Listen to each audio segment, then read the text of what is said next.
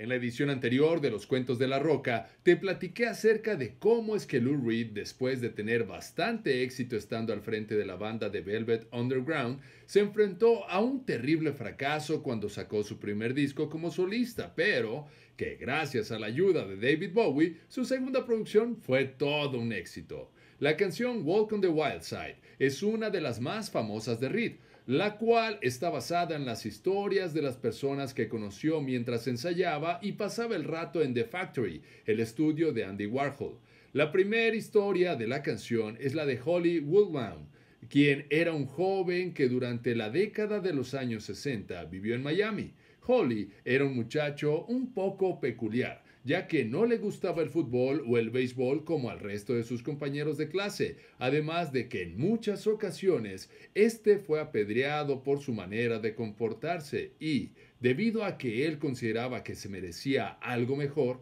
a la edad de 15 años decidió cruzar el país pidiendo aventón. Ya en Georgia, Holly decidió depilarse las cejas y comenzar a usar maquillaje y, de una manera muy afortunada, conoció a un marine que en lugar de agredirlo, se encargó de llevarlo de manera segura hasta Nueva York.